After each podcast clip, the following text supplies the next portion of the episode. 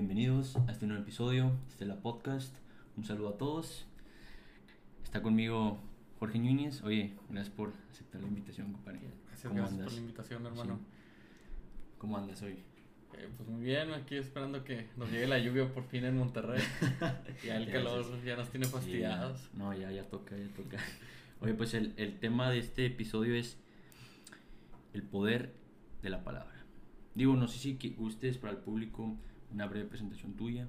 Eh, pues así rápido, eh, sencillo, eh, me presento. Buenas tardes a todos. Mi nombre es Jorge Alberto Núñez Carvajal. Soy docente de oratoria, eh, tanto en la Facultad de Derecho y Criminología como en diferentes instituciones educativas. Y pues soy competidor, representante de Nuevo León en este arte, ¿no? De la elocuencia y Sí, del buen sí, hablar. No nos, to- no nos ha tocado competir, pero ahí nos topamos de repente. Ya, ya nos tocará, Sí, ya nos nos tocará tocará. dar ese encuentro, ¿verdad? Sí. Y digo, reconoces totalmente el, el poder de, este, de esta palabra, ¿no? ¿Qué No, opinas sobre No, o sea, sin duda, eh, el poder está en la palabra, como quien dice, es más fuerte que, que cualquier arma de fuego, Sí. porque el convencer a las masas es un talento, Sí. un talento, y la historia lo ha reconocido a, a tantos hombres Sí. por su misma fuerza de voluntad, por sus palabras, tanto dictadores como Sí. liberales. Eh, yo considero que sí, o sea, en la palabra se esconde ese potencial. Y más que potencial, eh, la ausencia de miedo, porque todos tenemos la posibilidad de hablar, pero no todos alzamos la voz. Sí, sí, Nos exacto. quedamos callados y, Ey. y- y atrás, ¿no? Pasa. Sí, sí, sí. La. Ahí, ahí de hecho traía una buena frase que es de... Bueno, vamos a empezar con algo pícaro, con Hitler. Claro. En su libro dice, la gran masa cede ante todo al poder de la oratoria. Pues, Digo, pues, tantos ejemplos en la historia y que, que sí es evidente, güey. No, inclusive Maquiavelo en El Príncipe, Sí, ¿no? Como sí, te o sea, cuando alguien tiene el poder, tiene que conservarlo a toda medida y toda estrategia. Sí, primero la palabra, poder convencer a aquellos que están abajo. Y como quien dice, o sea, un dictador tiene miedo cuando escucha el primero que alza. que, la- que alza la voz Sí, y ya sabe que, que esto está por temblar. exacto. Y pues también el... Porque tienen que... Digo, ahí también traía una frase que es el objetivo de la oratoria. No solo es la verdad, sino la persuasión. Digo, pasan pequeñas escalas ahorita tú y yo, güey. Digo, puede que convenzamos, convenz- convenzcamos, güey, a, a alguien del público o un compa, güey. A grandes escalas, estos vatos, güey. En, en los debates. Recientemente lo vimos. Sí, sí. Sí, Eh, Y, y fíjate, yo crecí con. De hecho, siempre escuchaba a mi maestra, eh, la licenciada Lucero Sánchez. Un saludo si alguna vez escucha, ¿verdad? Porque ya se perdió. Ya. Eh, pero siempre decía de que no importa que te escuchen 100 personas, Sí. con que convenzas a una, es el objetivo. Porque Sí. en la oratoria no se trata de hablar bonito, no se trata de lucirse uno, se trata de que el mensaje sea recibido. Y, y es, es lo hermoso de, de este arte cuando bajas de- del, del podium o del escenario y alguien te felicita. Dices, ¿Sabes qué? Me gustó cómo hablaste, tu mensaje. Es ahí donde te das cuenta de que... uno. Sí, ahí está el uno y, y lo vale, ¿no? Y lo vale todo porque sabes que esa es la función. Porque es difícil convencer a la gente. Claro, o sea, cada, quien, cada quien es un mundo y sus ideales. somos cerrados, de repente. Está Sí. cabrón. Es un arte el chile. Sí, la verdad, es un talento. Eh, y, y que se crea con esfuerzo porque no. también no se trata de subir y, y, y hablar a lo loco, ¿no? Decía, Sí, sí, no. José, este Muñoz Cota decía en su decálogo de la oratoria, que, es un mexicano que escribió un decálogo de tres mandamientos para todo orador, eh, pues, que siempre tienen que tener presente. Y uno de ellos dice, un orador no puede subir con ignorancia a la tribuna. Sí. ¿Por qué? Porque la oratoria Sí. es enemiga de la ignorancia. Si no sabes de qué tema vas a hablar, No, ya. si no sabes la postura, si no sabes qué piensa el auditorio, Sí. no vale la pena estar arriba. Sí, no, pues, ocupas tiempo para estudiar esos factores, güey, definitivamente. Oye, ahí hay un punto, güey, que me da curiosidad. En cierto punto puede ser peligroso las palabras. No, O sea, tienen gran poder, pero también Sí. tanto positivo y negativo. Lo hemos visto. No, bueno, voy a omitir nombres, yo creo que me voy a ver un poco ahí Arroba. ignorante, ¿no? ignorante en el tema. Pero tengo entendido que ha habido muchas religiones que han terminado en masacre. Porque ¿Cuál no? por los líderes. Sí. Por ejemplo, hubo uno muy popular, según yo, fue en México o límites Estados Unidos, que el líder tomó pues veneno junto con todos los Ah, demás y se sacrificaron. Sí. O sea, ahí es una idea de, de lo poderoso que puede ser la palabra, ¿no? Sí, cómo llevas a, a, a cada uno de aquellos seguidores y, y tú mismo puedes terminar con su vida. O sea, muchos dicen, no, es que los grandes líderes, eh, la revolución y todo lo demás. Patria pero, o muerte. Sí, patria o muerte, ¿no? O sea, que la historia te lo perdona. Pero cuando se trata de, de manipulación de masas, la palabra es fundamental. Y hay muchos ejemplos, o sea, los asesinos, cómo convencer a la, a la víctima. Sí. O sea, ahí son pequeñas escalas, pero empiezas a entender, ¿no? Que cómo es este juego de, Sí.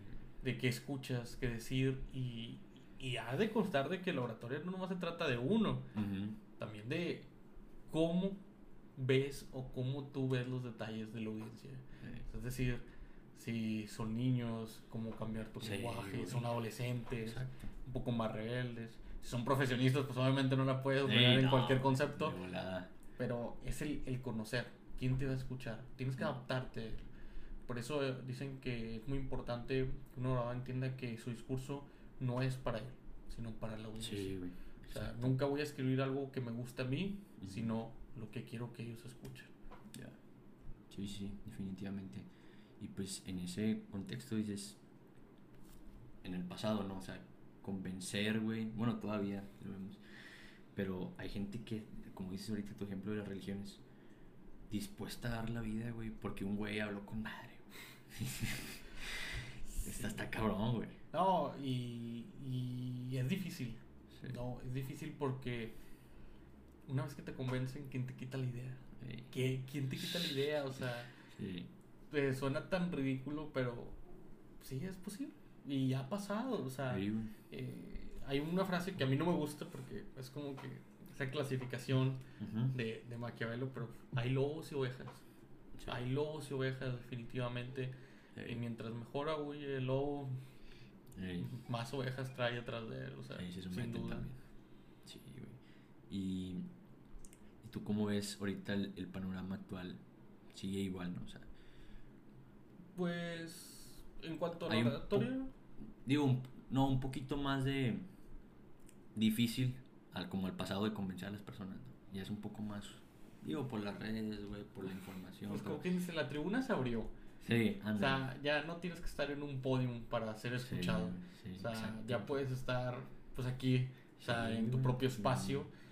Y las redes sociales te dan esa oportunidad. ¿no? Pero va- vamos igual con el mismo concepto, es quién te sigue, ¿sí? Ujú. ¿Qué es lo que estás haciendo diferente y todo eso? Ahorita que se puso de moda las conferencias TED, por ejemplo, Ah, que son historias, ah, Sí. que, ah, ¿sabes qué? Vengo desde abajo y voy a ser un gran líder, era pobre, ahora soy rico. y, y la gente empieza a creer que es algo nuevo. Sí. Pero, a ver, a ver, cuando estabas en quinto grado y te enseñaron quién era Benito Juárez, te dijeron que un pastor llegó a ser presidente de México. Y es el storytelling más popular que tiene México. Sí, o sea, no. Tanto así que su historia se convirtió en bronce. Es decir, a nadie le importa lo que pasó entre esos dos conceptos, sino desde que fue pastor a presidente y presidente para adelante. No más. No más. Sea, es eso. O sea, son las pequeñas palabras escritas, porque también Lo- escribir, Lo no verbal. sí, lo no verbal. También. eh, sin duda, tú puedes leer una novela, una historia y fanáticos alrededor del mundo. Sí, güey. O sea, sí, sí. todo, todo, todo en este mundo con la libertad de expresión, la libertad de escritura, pues ha ido cambiando. Ahora el problema es, ¿tu opinión es original o no? Ah, Eh, ¿Te están convenciendo diario? sí, güey. esa O, es la... o es tu pensamiento el que está sobresaliendo? Sí, fíjate, eso también lo abarcamos en un podcast anterior. Somos, eres tú el que está diciendo eso. Es muy complejo porque eres la suma de experiencias conforme a los años, ¿no? Y, y pasa eso y, y ahorita más en redes sociales que, como dices, hay más, se abre la tribuna. Después, desde subir un video hasta en Twitter. Palabras y escriben. todo Sí, lo demás. Digo, está, está difícil, ¿no? Ya si nos vamos bien filosóficos, Sí. es, es saber si, si nos Sí, están sí. conquistando a diario somos los conquistadores. Sí, güey. o sea, Todo sí. Pero sin duda, eh, cuando volvemos a recargar lo mismo, las palabras lo son todo. O sea, las palabras han representado siempre pues, el ser humano, ¿no? Desde que Aristóteles nos dijo, somos seres sociales, sabemos que la convivencia diaria con una sociedad pues es Vital. obligatoria, ¿no? Y ahora sobresalir en ella. ¿Qué otra manera, no? Que, Sí. que levantar la mano. Sí, sí, es la nueva. Y a mí me da curiosidad ahorita que, que, los, que dices, lo es todo. Ahorita leyendo ahí tanto el Antiguo y Nuevo Testamento, inician con eso, o sea, el, el verbo. Dijo Dios, dices. A partir de esa escritura, güey, de eso, de ese libro, ¿cómo no cambió el destino del mundo? No, y, y, por ejemplo, Sócrates. O sea. Sócrates es alguien que, que nunca escribió su- sus lecciones. Sí, güey, y O sea, pura... Sí, sí, todas sus clases eran al aire libre, eh, a una sola voz, y vamos, y dale. Junto antes de morir, o sea, como dijo, o sea, ustedes no me creen, me están asesinando porque creen que soy un orador y creen que el ser orador es mentir. O sea, tener diferencia. Porque claro está, o sea, hay gente que ha alzado la voz y no le ha ido bien en la historia. Ey, O sea, sí, no, por ejemplo, pues Galileo. Sí. ¿no recuerdas a Galileo? O sea, la iglesia estuvo terca y terca que se disculpara Sí. cuando tenía razón. Y no, sí pasa. Ahorita que mencionas ese rollo, no te he preguntado, pero a ver, ¿quién consideras ser el mejor orador de la historia?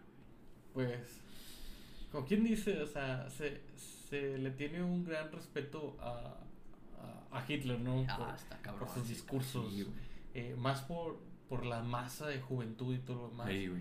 Pero si a mí me dan a elegir, eh, yo considero que los discursos que más, más innovaron y, y empezaron a, a resonar en el mundo fue Fidel Castro. Fidel Castro. Fidel Castro cuando empezó a hablar de las mujeres, de los derechos. Ey, eh, un personaje que, que sabía utilizar la tribuna, eh, que conocía y no le tenía miedo a, a hablar Sí, no. eh, a- en contra de algún país o Sí, ahí o de la, la algún ONU plan. le valía sí. Les digo, o sea, era un personaje que resaltó por ello.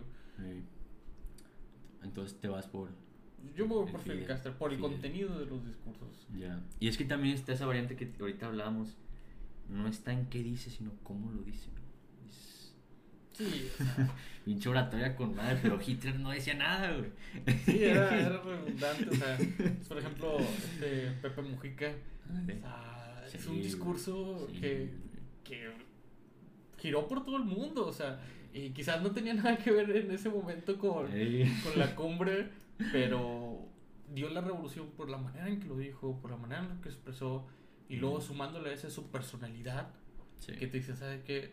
Lo está diciendo porque es verdad, o sea, porque él lo vive así. Y ya está viejo, ya conoce Sí, un chingo. o sea- te empatizas. Poco a poco, o sea, el personaje, ¿con quién dice? El orador se vuelve un personaje, pero ese personaje es uno arriba de la tribuna y uno abajo de la tribuna.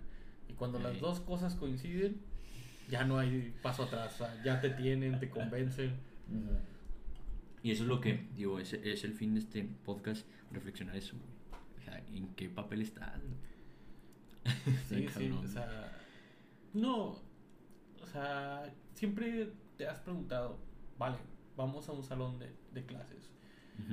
¿Quién es el que tiene que convencer? El maestro. El maestro. Sí. ¿Y quién tiene que vencer el miedo a hablar? El alumno. El alumno. Sí. Dices, ¿cuántas veces no levantabas la mano cuando tenías una duda? Sí. Eh, ¿Cuántas veces no le tuviste miedo a dar clase? Porque ahora vamos a, a tocar un punto, un punto sensible. Por ejemplo, va a ser un poco ridículo infantil, pero pues así me gusta hablar a mí. No, no. Eh, las caricaturas. Siempre hay un capítulo que va para hablar en público. Que el personaje principal tiene miedo. Y empiezan, Ok. no, ¿sabes qué? Imagínatelos en ropa interior. No, ¿sabes qué? Eh, sí se puede, bla, bla. Y el personaje principal tiene siempre ese, ese, ese conflicto, hablar en público. ¿Por qué? Porque es una parte que el ser humano empieza a comprender a, a corta edad. No, los niños que Sí. sobresalen más temprano son los que están más adentro de la sociedad, los que empiezan a hablar primero, Sí. los que alzan la voz, hacen los consentidos de los maestros y todo lo. Sí. Y, y tiene, ¿no? O sea, la palabra los está llevando, ¿no? Por un camino. Eh, inclusive acá, en los nuevos modelos penal acusatorio, Ujú. los abogados que estaban nomás pegados a la escritura, les cambió todo. les cambió todo. o sea, inclusive tuvieron que prepararse, vas a audiencias y ves a los abogados leyendo la defensa, la fiscalía. Y es donde entra, ¿y dónde está la oralidad? O sea, si para ellos, que era a nivel profesional, fue un cambio drástico, Sí. ahora imagínate cómo es para un pequeño que apenas está empezando con esta con esta influencia, ¿no? Porque prácticamente no tenemos vida social hasta que entramos a la escuela. Hey, Y es cuando te das cuenta de que, ¿sabes qué? A cuántos les hablas, a cuántos no. hey, Eres el callado de atrás. Entonces, por ahí va la vertiente hey. de que entre más rápido aprendas que tu voz tiene valor, Sí.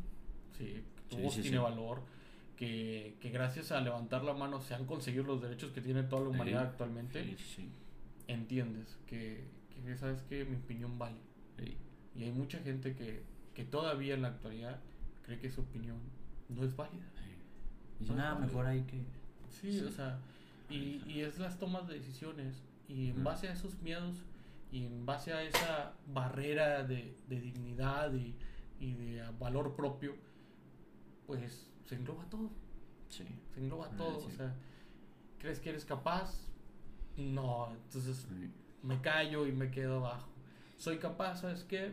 Yo me la aviento y va subiendo y va subiendo Sí. escaleras. Ahí me ha tocado ver ejemplos ahorita que mencionas ese tema. Oye, gente que, que no estudió, güey.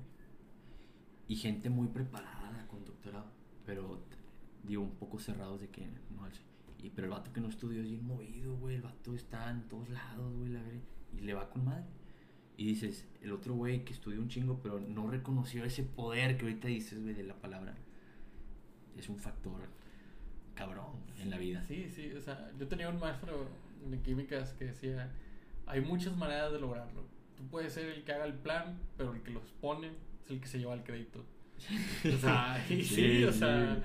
O sea, tú puedes hacer la tarea y todo lo demás, pero el cabrón que habla enfrente de todos Sí, es el sí. que se le reconoce que lo hizo. Sí. Así de fácil, o sea, pasa. sí, o sea, porque nosotros mismos reconocemos el valor cuando lo vemos. Sí. Y cuando vemos a alguien con seguridad, aunque no diga nada, nos convence. Sí. ¿Por qué? ándale. Porque, Sí. porque no, no estamos acostumbrados a eso. Porque la imagen propia que tenemos es, cuando yo pase se van a reír de mí. ¿Sabes Sí, qué? Me voy a equivocar. Y, y algo muy cierto, yo, yo en lo personal como docente, eh, la oratoria tiene un poco de autoestima que- Claro. envuelta, ¿no? Sí. Eh, si tú no crees en ti, jamás No. vas, a, vas a hacer que los demás crean en ti. Sí, no. Se Es ocupa una- primer- digo, proceso de introspección de que trabajas en ti y luego ya. Y, y lo voy, Sí. o sea, Sí, sí, sí. sí, sí, y es como que es estar, dale, dale, dale, Sí. pero se dice fácil, ¿no? Decir, es Sí. un cambio de pensamiento muy pequeño, pero no, es, puede ser una vida para cualquiera, Claro. toda una vida. Sí, exacto, exacto. Y en el otro punto, güey, que aquí tenemos como ejemplo, bueno, ahorita que, que salga, dices, el actual presidente, güey, intentó, güey, intentó, güey, alzó la voz, está. Y si él pudo, güey, ¿por qué tú no? ¿Por qué yo no? ¿Por qué? Y, y ese es el punto, o sea, recordemos que, que México, México es un país fabuloso, Sí, donde pues, la historia la marcaban los ganadores, ¿no? Sí, O sea, güey. sin duda. Eh, donde hemos visto que la influencia de la escritura pues es fundamental. Sí, Eh, ya lo vemos con los escritos de Turner contra Porfirio Díaz, sí, eh, que lo hicieron ver como un cobarde por haber sido a París, como un traidor de la Sí, nación y todo lo más. Y esa es la imagen que tiene ahorita, o sea, Porfirio Ujú. Díaz. Ya poco a poco, cuando pasan los años, lo empiezan a ver como un héroe, pero... Ya se le reconocen más. Sí, pero es esa, ese poder, ¿no? Que tiene eh, la escritura Sí. para etiquetarte completamente. Y vemos por el otro, como te digo, pues Benito Juárez, ¿no? O sea, no se le reconoce como malo en ningún punto, como ninguna mala decisión. Sin embargo, sabemos que, que pues duró mucho tiempo en el poder, Claro, o sea, también. Y hubo muchos conflictos y muchas cuestiones políticas que en ocasiones se ven mal, Ujú. pero son esos pequeños storytelling. O sea, cada vez Sí. que ves al presidente dices, "Oye, sabes que no sabe de qué está hablando. Está pero- improvisando en la mañana. Está improvisando en la mañana, pero lo ves tan seguido, Ahí ya que... lo ves tan seguido, que la crítica cambia de un día para el otro. Es Sí, decir, güey. ¿cómo puedo criticar al presidente sobre este error durante todo un mes cabrón, güey. si, si todos los días habla y todos los días dice algo bueno y algo negativo? Entonces, la variante Sí, ahí no. la lleva, ¿no? Y, y la actividad, ¿sí? Es como en redes sociales, o sea, si tú ves a un influencer todos los días, ves el seguimiento, pues te empieza a gustar, ¿no? La manera en lo, Sí. cómo lo hace. Es quien dice que el presidente no, No, lo está no haciendo, aplica la no misma, aplica, sí, o sea, todos los días lo ves. Eh, De perdido sabes que se levanta más temprano que tú, o sea, de plano, ¿no? Ya, ya lleva la, la batuta. Sí, y lo escuchas. Y lo escuchas y está en los reporteros y está en la televisión. Y esa misma influencia empieza que poco a poco tengas una aceptación. Sí. Porque pues no ganó las elecciones por poco. No. O sea, ganó por bastante. Entonces ahí te das cuenta, ¿no? De, de cómo las estrategias son importantes también. Han cambiado un poco, güey, ya con los, el factor de las redes. Pero sí, todavía se nota Sí. actual, güey. No, no, siempre una, un podium va, va a imponer más que cualquier otro, otro lugar para hablar. Sí. Exacto, exacto. Y más cuando ves al, al hombre vestido de traje, a Sí. la mujer súper formal, sabes que tienes que escucharlos. Eso es Sí. otro, ¿no? Porque eh, muchos dicen, no, es que la oratoria es lo que digas. Sí, pero el ser humano también recibe la información por lo primero que ve. Sí, primero. Entonces visualmente tiene que verse, que verse esa, esa estrategia. Muchos, por ejemplo, muchos oradores dicen, no, es que tienen cara de, pues, de mamón, de, ah, de todopoderoso. Pues es parte, ¿no? De... Sí, O sí. sea, si- imponer si, tú te, imagen. si tú te pones enfrente del público de manera eh, pues nerviosa, ese es el Ah, mensaje no que te reciben escuchan, sí, primero. no, sí. Entonces, tiene mucho que ver, o sea, los sentidos Sí. al full. Exacto. Exacto, exacto. Y en ese sentido, desde niño, ¿no? Influye tus padres, la escuela, güey. El destino de casi, casi de, de tu vida, güey. Como, Sí, sí, sí. tanto como a los que escuchas, güey, como lo que estás diciendo a las personas. Las ideas, ¿no? Que se te van Sí. acumulando. Sí. Como quien dice, los gustos, los pensamientos. eh, oh, o sea, la verdad, o sea, cada quien va marcando por Sí. decisiones. Parece un, parece un videojuego, ¿no? De Play 4, ¿no? Tomo esta decisión, esta y, me lleva, pero es que sí, o sea, lo que más influye es la palabra. O sea, las Sí. mismas canciones Sí. eh, cambian tus sentimientos cuando las escuchas. Eh, digo, un discurso, o sea, uno puede ver a la Cantinflas eh, y hay un discurso muy bonito de Cantinflas, ¿no? El, el- el- ¿sí, el de la peli o cuál? Ujú, el de la Ya, peli donde sí, los rojos y los verdes. Sí. Y tú dices, es un personaje que gracioso, cómico. Ujú. Y le dieron su momento donde dices, Ay, güey. Ay, güey, o sea, Sí. eh, es ahí, ¿no? Sí. Cualquiera con, con la oportunidad de hablar puede convertirse en algo más, trascender. Sí. Sí, trascender. Hasta en, en una película llora la, la raza en el, en cine, güey. Se pone, se- se- hasta se te pone la piel chinita. Y, es. Y sa- sabes, sabes que es un cuento, pero te llega, güey. Ese es el. eh, es que recordamos, somos, somos una bolsa de emociones. Y cuando las palabras llevan emociones, esas emociones se reflejan. O sea, Sí. sin duda, sin duda, eh, somos lo que escuchamos, lo entendemos. Muchos decían, es que, ¿cómo hablas? Me acuerdo que, me acuerdo que mucho un estudiante me platicaba, es que yo cuando hablo estoy pensando en las, en las letras, Ah, cabrón. o sea, estoy pensando en mi discurso. Entonces Ah. yo me estoy acordando de los renglones, Ah, todo lo más. demás. ¿Cómo así Y, y sí, o sea, es factible. Sí. Y luego cuando dices a alguien, oye, ¿sabes qué? Te toca improvisar. No a improvisar con, con libros, con líneas, no. que son, ves imágenes. Sí. Y, y lo que vas a intentar hacer es traspasar esas imágenes a una emoción con palabras, describirlas. Entonces, sí es lo que, lo que te impone, ¿no? O sea, que sepas, que sepas darles una dirección para que no sean palabras vacías. Sí. Dices, o sea, tú por ejemplo que le has dado clases a varios, dices, es algo con práctica, ¿no? O sea, es, no es de un día para otro que hayas nacido con ese talento. No, no. Es algo que todos pueden hacer, ¿no? Sí, eh, sin duda hablar en público es una práctica constante. Sí. O sea, no hay nadie que no pueda hacerlo, la verdad. Ujú. Pero necesita tener esa, esa fuerza, ¿no? De vencer ese miedo. Sí. Porque lo primero es eso, ¿sí?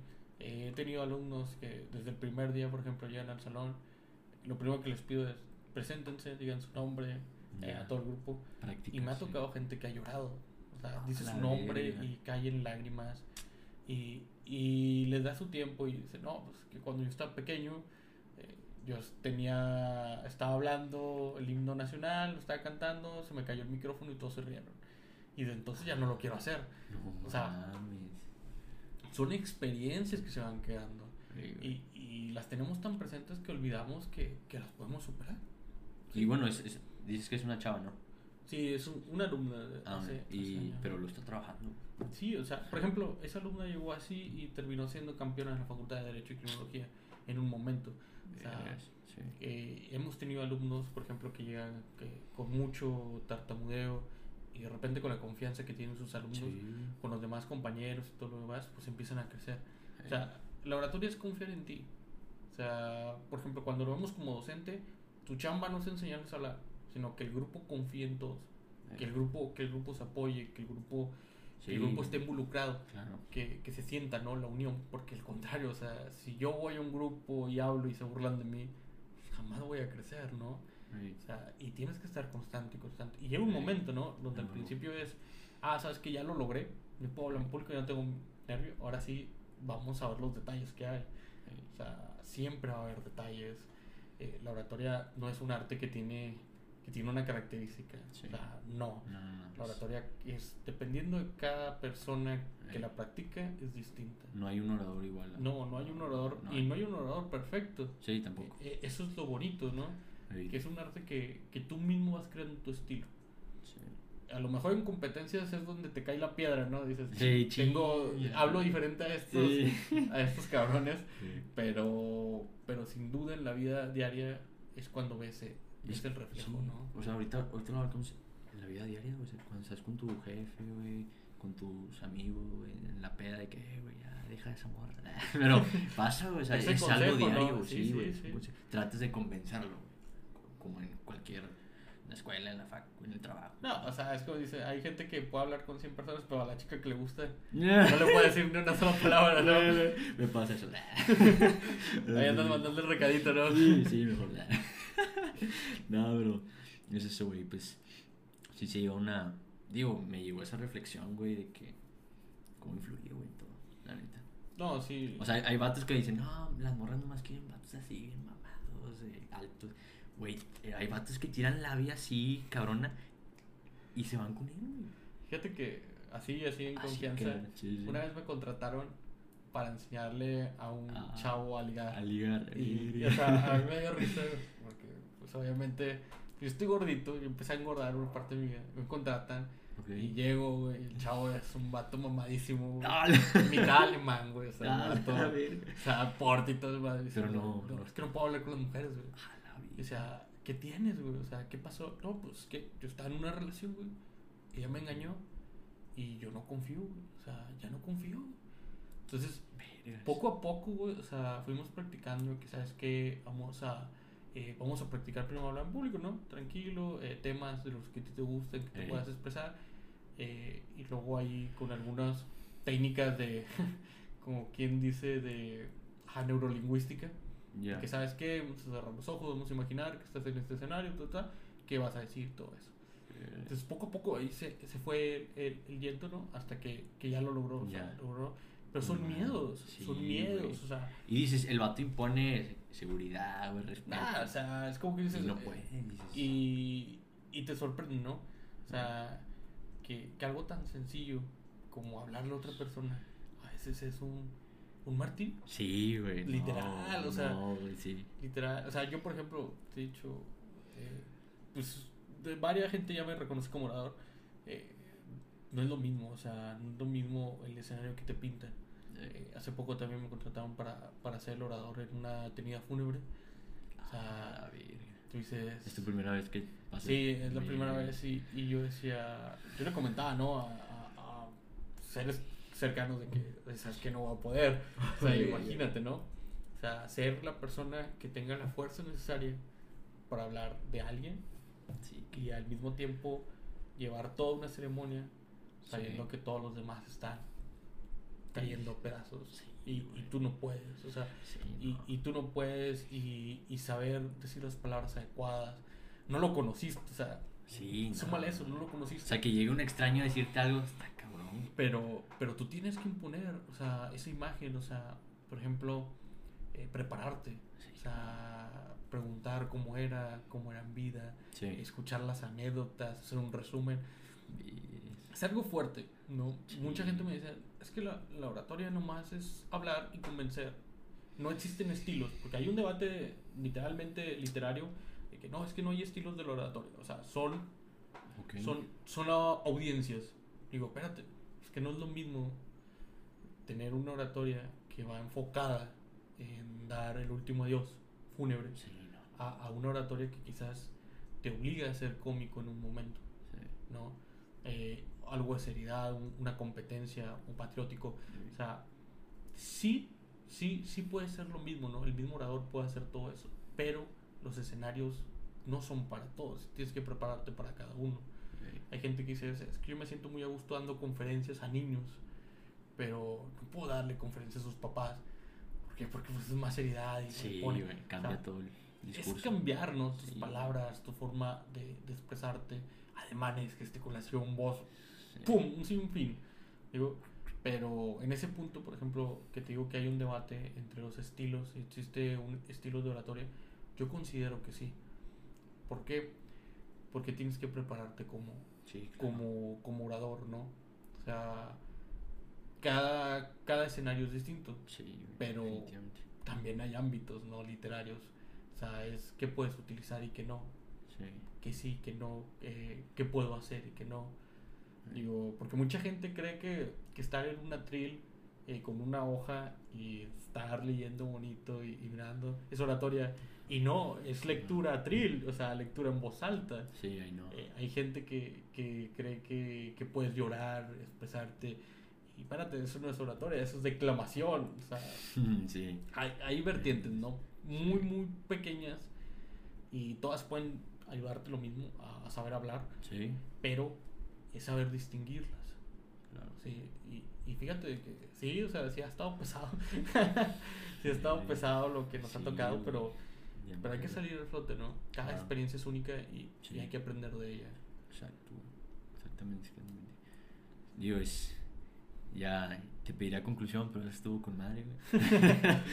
Eh, digo, aquí se acostumbra al, al final del podcast de que, oye, un libro, un- una película, una serie para el público. Ah, ah, bueno, yo, yo recomendaría siempre lo que viene siendo el discurso del rey. El discurso está Ah, madre, güey. Sí. Discurso del rey. Y yo sé que no ha salido, pero la película de Sing, por ejemplo, la nueva que se ve en los trailers, ¿Cuál? eh, la de Sing, la de Ah, ya, ya. Canta. Sí, sí.